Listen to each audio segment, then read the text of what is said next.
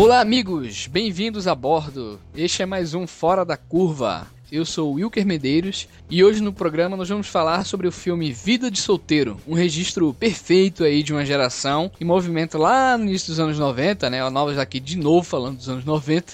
e para comentar sobre esse All-Star perdido aí em meio às camisas de flanelas, está aqui comigo o grande Alexandre Luiz. Pô, valeu pelo grande, Wilker. Vamos falar então desse, desse belo filme aí do Cameron Crowe, né? Que o pessoal costuma pular, né? Parece que não faz parte da filmografia do Cameron Crowe. Todo mundo fala muito do Say Anything, né? E aí depois já pula pro. É, é. Jerry Maguire, né? pro Jerry Maguire, e depois pro Quase Famosos, né? Mas o Vida de Solteiro ele é um filme que ele é bem Cameron Crowe. E aí a gente vai discutir isso ao longo do podcast aqui. Filme bem digno da filmografia do cara. Então se liga aí, porque a gente tem muita coisa boa para falar, né? Desde o diretor e os atores até a música e, como sempre, das relações humanas, né, cara? Pois vamos é. lá, vamos pro cast.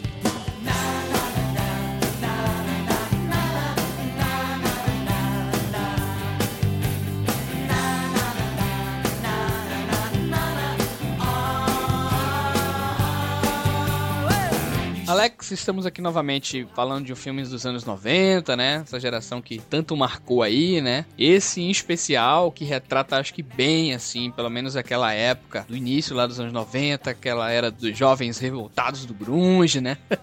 Aquela galera curtia Nirvana, toda aquela coisa lá. Esse é um filme que marca também o amadurecimento de um diretor que é o Kramer Crowe. Queria entender aí, Alex, por que tu escolheu esse filme em especial? Cara, é, esse filme. A gente, você começou falando a questão dos anos 90, né? Como esse é um podcast que a gente já tinha deixado claro lá no primeiro, né? Que ele é um projeto bem pessoal nosso, assim, que é uma coisa que a gente. que são filmes que a gente gosta muito e que não teria espaço para discutir em outros programas. É, não tem jeito, né? A gente era, fez parte dessa geração a gente cresceu nessa década e talvez por isso, né, a gente acaba escolhendo esses filmes dessa década que trazem muito do que a gente viveu, né? Agora, a questão do, do Vida do Solteiro ser a escolha para esse programa tá muito ligado a como eu admiro Cameron Crowe, assim. Porque ele é um cara que ele vem do jornalismo, né? Então ele me, me parece ser um cara interessado em duas coisas, né? A primeira coisa seria documentar. Ele gosta muito de documentar o que ele tá fazendo e ele, tra ele trabalha muito isso no Say Anything, que é um filme que é um documento também do final ali dos anos 80. E ele gosta muito de contar histórias de pessoas do cotidiano, assim. Pessoas que você pode passar por elas e elas não tem nada de muito interessante para oferecer, pelo menos num, numa primeira vista, né? O Alex, tu falou que ele era jornalista, né, e tal. Uhum. Ele começou a escrever na Rolling Stones Guri, né, cara, que eu soube Sim, aí. que é aquela história do, do Quase Famosos, né, quase autobiográfico dele. E ele é muito interessado nisso, né, nessas duas coisas documentar o que está sendo, o que está acontecendo ali culturalmente e de contar histórias sobre pessoas comuns que não tem nada de extraordinário a oferecer, mas são pessoas que você conheceria, ou até que você talvez conheça, pessoas parecidas com as dos, dos filmes dele. Se a gente for reparar também, o próprio cinema dele é assim, né, cara? É um cinema bem simples. Exato. É uma é... coisa que, que quer chamar a atenção e tal. Muita gente fala, nada, que você tá falando do Cameron Crowe, não é, ele não é grande coisa, não é. Não, cara, mas ele é um cara que sempre optou por isso, né? Ele, é, ele gosta de retratar a simplicidade, a vida, ele gosta de registrar momentos, né? Exatamente. E, eu, e por isso que eu acho que o, o Vida de Solteiro, né, Singles, é um filme que trabalha isso, tem todas essas características e que é uma pena, talvez, dele ser um tanto quanto deixado de lado, sabe? Em alguns momentos, assim, quando você vai comentar a filmografia do Cameron Crowe. Porque o que, que acontece com o Vida do Solteiro? O que, que transforma, o que torna o Vida do Solteiro tão interessante? Primeiro, culturalmente, né?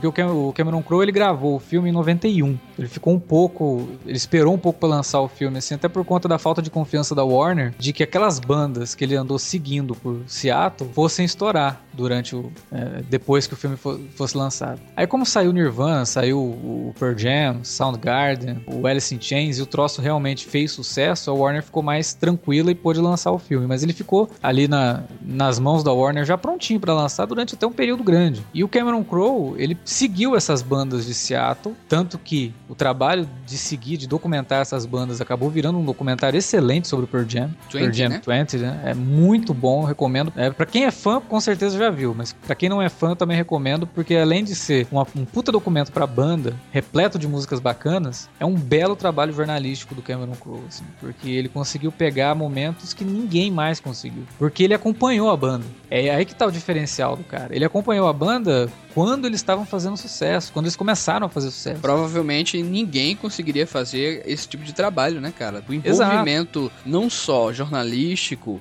e da amizade também, envolvimento emocional, né, cara? Pois é, exatamente. Porque é, é foda, né? Se você escreve e a gente sabe disso porque a gente escreve sobre cinema, a gente escreve sobre cultura pop e a gente gosta de cultura pop. Então, quando você escreve sobre aquilo que você gosta, você sente isso no trabalho, né? Quando você lê o texto, você fala, não, esse cara ele realmente gosta de cinema. Quando você lê um texto de um cara que não tô escrevendo aqui porque me colocaram nessa editoria, você também percebe, você, pô, o cara escreveu aqui meio de qualquer jeito, né? Ele não tá muito afim de fazer isso aqui. Então, o Cameron Crowe, os filmes dele são singelos por conta disso. Ele gosta de falar desses temas e ele fala da forma que ele conhece, que é a forma singela. Porque o Vida do Solteiro tem uma cena, por exemplo, que eu acho muito bonita, né? E que ele até dá um certo destaque para isso, que quando o cara ele vai levar a menina lá para tomar um café e tal, e ele saindo do café, ele fala para ela, ó, oh, vamos, eu te levo, né, de carona lá pro teu serviço, não sei o que, tá, você tá sem carro. Aí ele abre a porta para ela e quando ele dá a volta para abrir a porta dele, ela vai lá e tira o pininho da trava da, da porta, né? Aí você olha assim, você fala, nossa, né? Tanta gente, tanto, tantas outras comédias românticas talvez tivessem escolhido uma coisa assim muito mais é, significativa, né? Muito grandiosa para mostrar que o cara percebeu que aquela era a mulher com quem ele queria ficar. Mas não, né? Porque ela abriu o negocinho ali. E aí, quando ela faz isso, antes do cara pegar, né? Porque logo depois que ela faz, ele já corta conversando com os amigos dele lá, falando, nossa, ela abriu para mim a porta, não sei o quê. Mas antes de cortar para ele falando isso, você já pensa isso. Você fala, ah, que legal, né? Ela abriu a porta para ele. Fica algo bem natural, né? Fica um troço natural e é uma coisa do dia a dia, uma coisa do cotidiano, né? Não é uma coisa assim que, ah, puta, só em filme mesmo que acontece essas coisas. Não, né? É uma coisa singela. E o Cameron Crowe gosta disso, né? Ele, ele é singelo no, no contar a história, né? E na escolha dos personagens, assim. Eu acho que o, o grande trunfo dos filmes do Cameron Crowe e os singles tá aí para provar isso, é a variedade de personagens e como eles têm características muito verdadeiras, assim, muito ah, é. É, esse filme mesmo, o que ele fala primeiro da questão da, daquela geração, né? Do Sim. comportamento daquelas pessoas, o que gostavam, né? O que eles ouviam, como se vestiam, né? Sobre uhum. a música, sobre o relacionamento humano, né? E já se nota, como eu falei aqui, uma certa maturidade do cara, né, cara? Que a gente já vê ele fazendo, de certa forma, um estudo de personagem, que já liga com isso aí que você falou, né? A escolha dele e o desenvolvimento naquela, com aquelas pessoas, né? Com aqueles personagens, né? É que você vê assim, que, porra, é... ele pega um cara que é um típico trabalhador assim de, de escritório, né, que é o personagem do Campbell Scott, que é um cara bem sucedido e que ele resolveu se dedicar ao trabalho. Ele fala: "Não, não quero família agora para mim, não, não é minha prioridade. Minha prioridade é o trabalho, porque eu não me dou muito bem em relacionamento". E é uma mentalidade que se propagou muito e ainda se propaga até hoje, né? Daquela coisa do cara que se você quiser se dar bem na vida, você tem que sacrificar muitas coisas e talvez uma delas seja a sua vida amorosa, né? Você tem que se dedicar ao trabalho. E ele se dedica ao trabalho e você você percebe que ele gosta tanto daquilo que ele está tentando vender um negócio lá para o prefeito da cidade, né, o projeto do trem, e que talvez ele nem se importe muito com o trem em si. Talvez ele se importe mais com, com ele mesmo. Porra, né? Eu quero ver esse trem, que é o meu trem, viajando pela cidade aqui. Talvez o troço nem seja a solução, né, de, da, da, forma como ele vai vender lá para o prefeito. Não, isso, aqui vai ser a solução de todos os problemas de trânsito da cidade, não sei o quê. Talvez nem seja, né? Talvez seja uma coisa individual dele. E que é uma coisa que a gente vai ver depois em outros filmes dos anos 90, que também mostram jovens de 20 e poucos anos ali, e que seguem essa, essa base. A gente viu isso num seriado, que também conta a história de alguns amigos, né, solteiros de 20 e poucos anos, que gostam de conversar e estão sempre se encontrando, né? Friends. Tem muito de singles, assim. O Cameron Crowe fala que Friends foi totalmente chupado de si. Ele fala? Ele fala isso.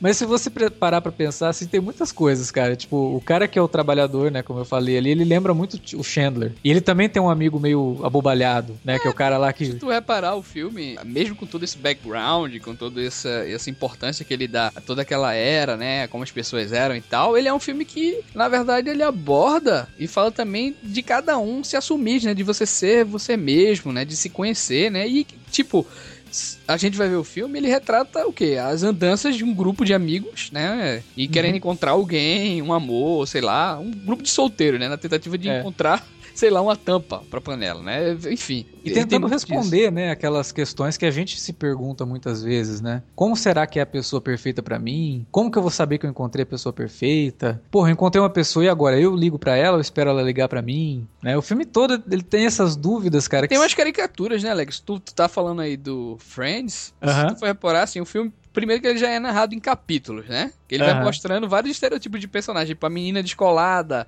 e ativista, o cara que se veste bem e tem um trampo legal, a uhum. garçonete que deseja crescer na vida, é. o roqueiro que sonha em fazer uma banda, né? E, porra, ali são vários estereotipos que realmente, provavelmente o Friends deve ter usado mesmo, porque o próprio Friends também são vários estereotipos, assim. E Sim. capitulares, né? Também, se você reparar, são assim como narrativamente é o, o singles, né? singles, né? É, você falou a questão da menina.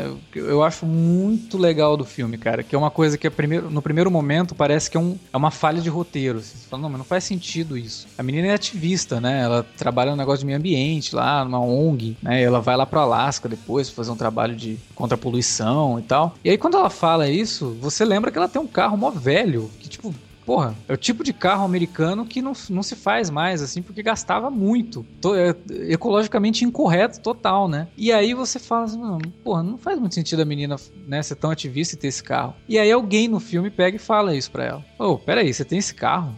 E se diz ativista? Como assim? E você fala, olha só, não é uma falha do filme, é uma é falha nossa. Não, é uma, é uma, falha humana. A gente é, a gente é assim, cara. A gente é, é incongruente com ideia, sabe? Tipo, muita. É, é verdade. É mais além, mais além de que ser do, do, desconhecer, né? É, a gente, a gente faz isso a todo momento. A gente várias vezes você pode falar assim, porra, eu sou contra essas grandes corporações e não sei o que. E o cara tem um iPhone e tá aqui discutindo um filme lançado pela Warner. Então como é que você pode ser contra corporações? Olha que você, né?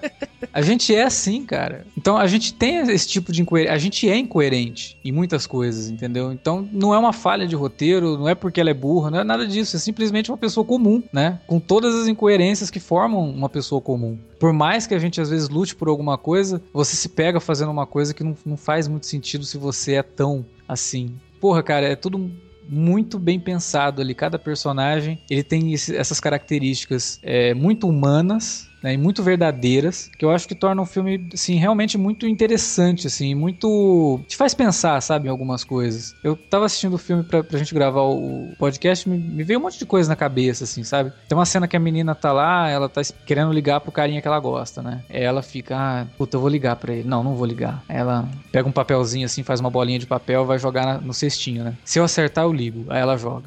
Aí não acerta. Aí isso, a bolinha cai fora do cesto. Ela, não, melhor de três. Aí ela joga de novo novo. É a hora que ela vai jogar a última, ela. Peraí, eu ia ligar se eu acertasse ou se eu errasse? e tipo, cara, eu fiquei lembrando assim, quando a gente é adolescente, a gente tem essas bobagens, sabe? Tipo, porra, vou ligar, mas eu falei com a pessoa faz pouco tempo, né? Será que ela vai achar que eu sou chato? É ligo é uma sensibilidade muito grande, hein, cara, colocar isso no filme, né? Tu já falou da questão dela abrir a porta, né? E isso não ser tão frisado assim. E é algo que a gente já sabe, né, também. E agora tu fala essa coisa da bolinha de papel. Então é uma coisa que a gente já vê, assim, que vai ser notado em vários outros trabalhos do Cameron Crowe, que é essa coisa da delicadeza, da sensibilidade, né, cara, que esse cara tem com a vida normal, né? Com o Dano, né? Que tanto fez Nelson Rodrigues é, ser o que é, que ele olhava, ele achava beleza no mundo, na vida real, né? No, como acontecia o cotidiano, né? E por que não? O Cameron Crowe é um cara, ainda que da forma dele, do jeito dele, ele é atento a esse tipo de coisa, né, cara? Pois é, talvez pela, pela formação, é, não sei se profissional, eu acho que ele não é jornalista profissional, mas talvez pela pro, formação, né, de, de, de, profissão dele. Eu não sei, cara, eu acho, acho, que é uma coisa natural do cara, sabe, também, Alex. Mas é que você citou o Nelson Rodrigues, né? E aí eu lembrei disso, assim. Ah, que, entendo, entendo, entendo. Né, porque eh, o jornalista ele tem que ter esse, esse apuro, né? Ele é. Tem que, que prestar atenção no mais, no mais banal, porque às vezes a história dele tá no banal e não no que ele foi mandado para fazer. Né? Então ele tem boa, que ter essa boa, sensibilidade. Boa. Verdade, verdade. É, então eu acho que talvez seja por conta disso, dessa, dessa, desse background dele aí, escrevendo, né? E acompanhando bandas, porque ele ficou famoso por conta disso, né? Ele ia acompanhando as bandas e escrevendo, tipo, como se fosse um diário, assim, de bordo. Talvez seja isso mesmo, assim, faça parte dessa formação. Eu acho que todas as questões que ele coloca ali no, no, que diz respeito a relacionamentos, as incertezas, ele deixa isso muito claro depois no fim, né? Quando a câmera sobe, né? Ela vai saindo do apartamento ali, você começa a ouvir várias pessoas fazendo perguntas. Várias vozes indistintas, assim, sabe? Tipo, é, nossa, mas o que será que é o amor? O que será que eu faço? E agora? Como é que eu vou lidar com isso? E agora? Muitas dúvidas, muitas dúvidas, muitas Coisa dúvidas. de adolescente mesmo, né, cara? Coisa de adolescente, de quem tá saindo da adolescência, quem tá entrando pro, pro, pro mundo, né? Quem tá é, tendo agora responsabilidades de adulto, né? Sempre se pergunta muitas coisas, está em constante dúvida. Isso é uma coisa que a gente passa mesmo, não tem jeito, né? E é muito bom você ver um filme que trate isso de forma tão singela. Porque se ele exagerasse muito, poderia descambar pro dramalhão, né? Descambar para coisa assim mais exagerada, que talvez não, não funcionasse tanto como, como o filme acaba funcionando, né? Uma coisa que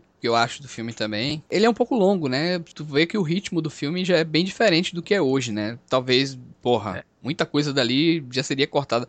Talvez essas coisas que a gente tá falando aí, que, que, a gente vê beleza e tal, já seria cortada, que pode, de certa maneira, quebrar um pouco da narrativa, né? Mas eu acho a montagem desse filme muito interessante, cara, porque, assim, ao mesmo tempo, né, que ele faz essa montagem de etapas, né, é um filme cheio de personagens, né? Então ele precisava criar uma narrativa, um jeito que ajudasse no dinamismo do troço, né? E essa coisa de ele fazer em capítulos, né, assim, capitular, é muito bacana, porque dá essa realmente uma agilidade, né? Parece meio inchado num todo, mas se tu reparar, o filme caminha nessa agilidade. E a montagem ainda faz um paralelo até com o próprio grunge, né, cara? É, se você reparar, os movimentos de câmera, de momentos, ela, ela é espontânea, ela vai caminhando dessa forma, entendeu? Eu acho bacana essa coisa da montagem do single. É, e até por conta dos personagens também, às vezes, quebrarem a quarta parede, né? Conversar com. É, com aqueles closes, né, cara? Isso. É o close assim, o cara começa a falar e tá, é verdade. É porque ele é um filme movido por diálogos, né? Então ele precisava de ter alguma coisa diferente ali para manter a atenção do espectador que certamente se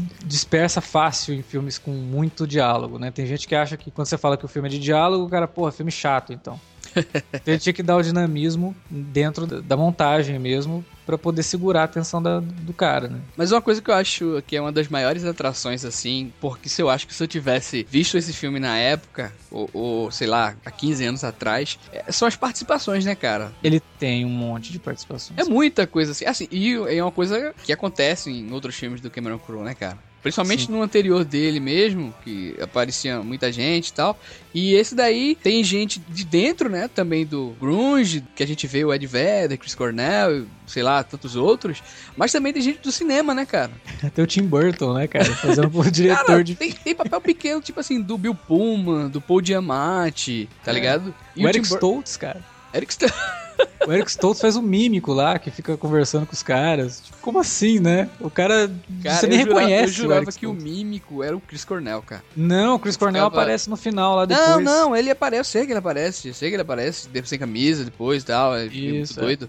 Mas eu ficava pensando, caralho, isso é o Chris Cornell também, cara? Que porra é essa? o personagem do Bill Pullman eu acho ele muito legal, cara. Ele parece, parece um personagem de Woody Allen, sabe?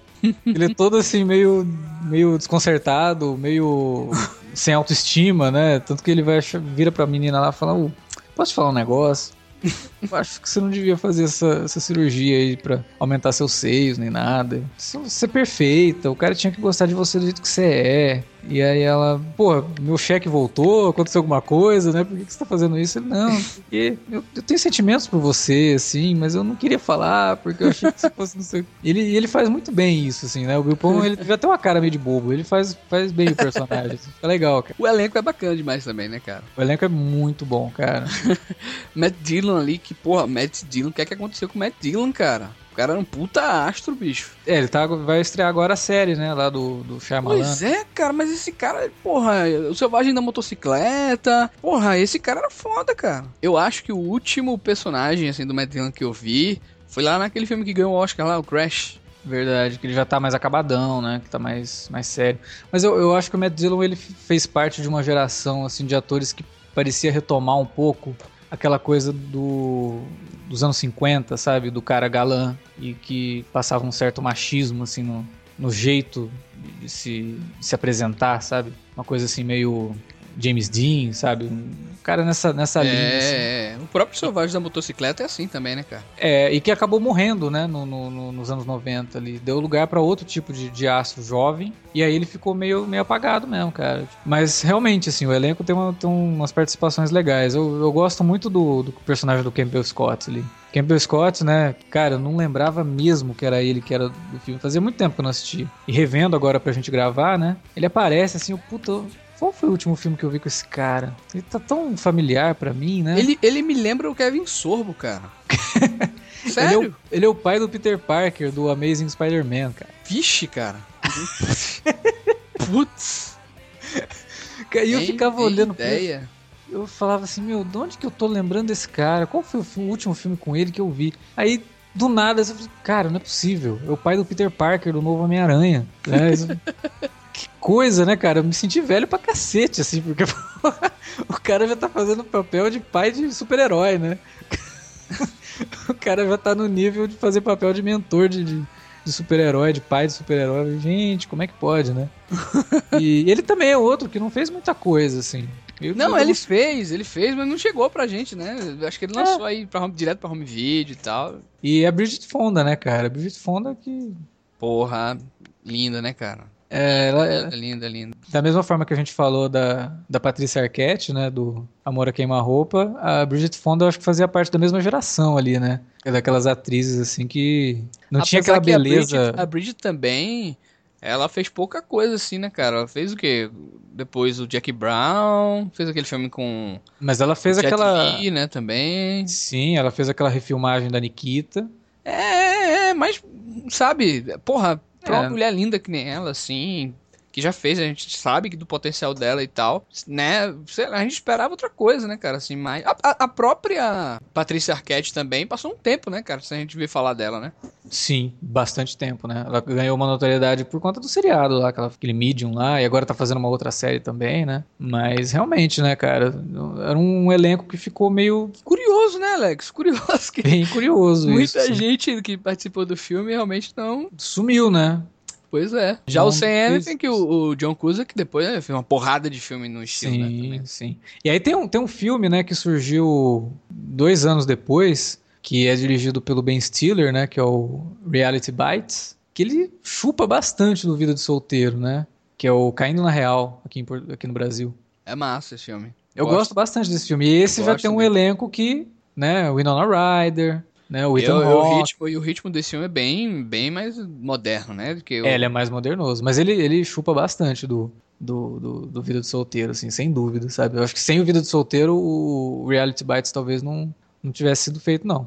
Aliás, esse é um, é um, belo filme, cara, o Reality Bites. Tem, tem muita coisa legal, assim, pra época, né? Tem uma menina no filme que tá com medo de ter AIDS, né? E tem todo um negócio, assim... Esse filme, ele é bem contemporâneo para aquela época, assim, é, talvez até mais em alguns assuntos do que o próprio Vida de Solteiro. É um belo filme dirigido pelo Ben Stiller. Pois é, o Ben Stiller como diretor é muito bom, cara. Eu gosto é. dele. E ele é um cara tá que tem uma visão também. bem humana, assim, tal. Eu gosto dele.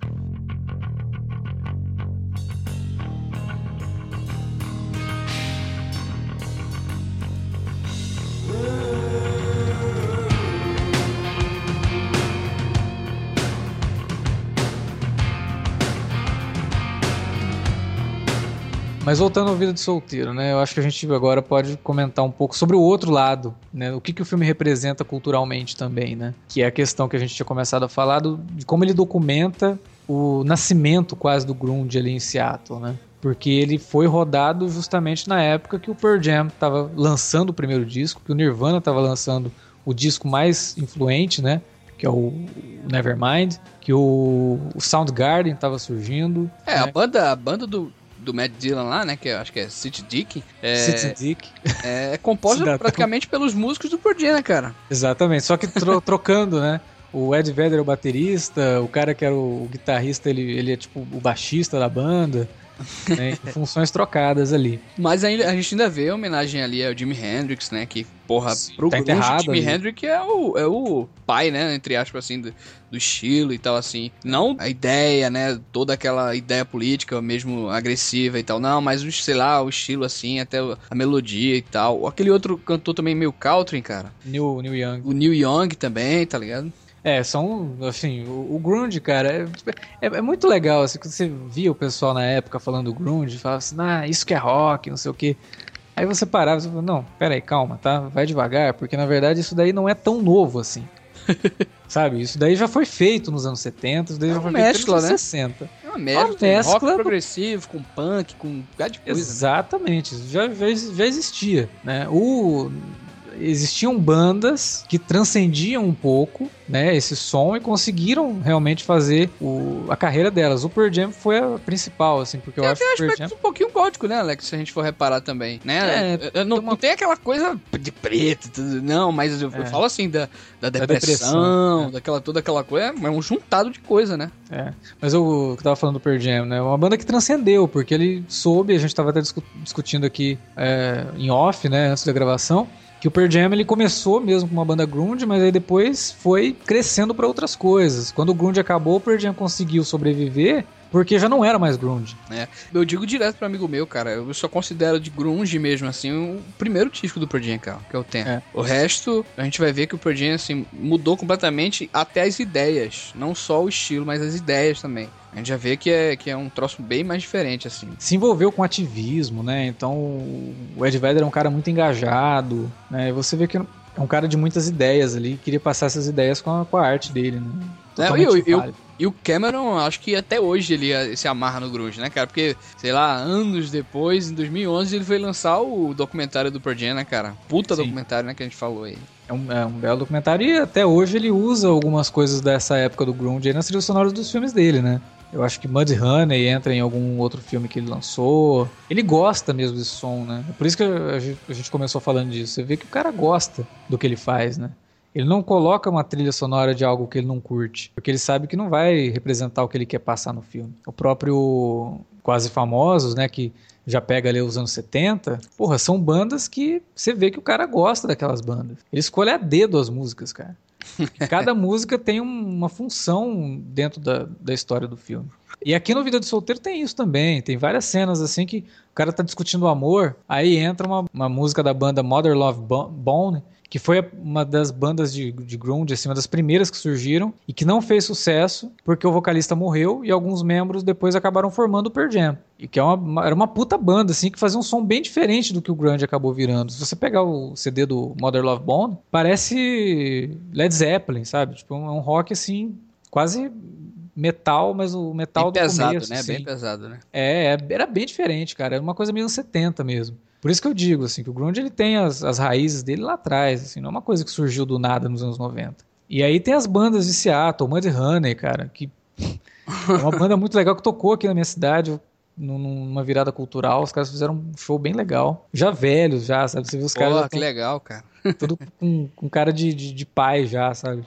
Cabelo branco já. Mas é era uma puta banda da época, assim. O próprio Soundgarden, o Alice in Chains, que aparece né? Quando eles estão indo lá no, numa boatezinha lá. É, uma boate muito tocando, legal, né? Estão tocando, né, cara? Eles estão tocando ali. Uma boate legal, cheia de. super seguro aquilo, porque o negócio tá cheio de, de galão de, de combustível. Deve estar tá vazio, óbvio, mas o troço tá solto, né? Imagina se eles vão fazer uma roda punk, esbarra numa porra daquela, cai em cima de todo mundo. Mas é, é, outro detalhe, assim, bacana da direção de arte, né, cara? O figurino, como as coisas eram jogadas, assim, na casa, do, no apartamento daquela galera e tal. Eu acho que aquilo ali imprime bem também, sabe, Alex, a época. Sim, essa coisa de ser jogado, você percebe que é muito por conta da vida que eles levam, né? Tipo, os caras não têm tempo de arrumar a casa. Eles moram sozinhos, né? Então, porra, tá tudo aqui mesmo. E foda-se, então eu tô nem aí pra isso. Nem fico em casa direito, só venho pra casa pra dormir, deixa esses troços jogados. Que era o que a gente viu muito, né, nessa época, assim, em filmes, né? Quando mostrava apartamento de solteiro, é sempre assim, né? Sempre tudo bagunçado, revirado essas pequenas coisas, né, cara? E dentro dessa, questão, voltando um pouco para a trilha sonora, como o filme se torna um documento mesmo, né? Do surgimento. Registro, um registro, um registro com certeza. Mesmo, porque é autêntico, né? Não é uma coisa que. É igual a gente comentou, é, a gente já conversou sobre isso em off, né? Sobre a questão do boyhood, né? Você pode falar assim, não, mas o cara poderia ter contado a história do garoto crescendo, gravando isso em seis meses, era só trocar de ator. Sim, mas olha a autenticidade que ele conseguiu passar com tudo isso, gravando o troço na época que o troço estava acontecendo. É, então ele, o Cameron Crowe ele faz isso com o Grunge ali. O troço é e, autêntico. E, e, foi bom tu citar aí o Boyhood, cara. Sei uhum. cada macaco no seu galho, mas a gente pode encontrar algumas semelhanças entre o Linklater e o, o Cameron, né, cara? Os Sim, dois assim, totalmente. assim, os dois assim têm trabalhos assim bem delicados, sensíveis, pessoais. Eu acho se a gente for fazer uma comparação aqui, a gente vai encontrar, cara. O início de carreira lá do Linklater, puta que pariu, cara. Dazed and Confused, né? Pois Serve é. até de, de companion ali pra você assistir o Dazed and Confused, depois você pega e assiste o, o Quase Famosos. casa perfeitamente um filme com o outro, assim, porque você vê que são dois diretores que cresceram naquela época. Não, a escola do é. rock, por exemplo, também, o cara adora música também, né? Sim, não, o, o que, o, que o Linklater adora música, não tem dúvida nenhuma, né? o cara, todos os filmes dele, assim, tem muito marcante isso a trilha sonora é muito bem escolhida, né? E você também percebe que é coisa dele, assim. É, ele escolhe aquilo que ele gosta de ouvir, né? Talvez é, seja bacana, uma coisa até... esse paralelo, cara. Não tinha nem me é. focado nisso aí, é verdade. Seja uma coisa até criativa, né? Tipo, o cara vai escrever alguma coisa e ele já escreve pensando naquela trilha daquela música que ele gosta, né? Ele não vai escrever, porra, depois eu penso na música aqui. Não, porra, eu tô ouvindo muito essa música. Eu vou escrever uma cena que essa música encaixe.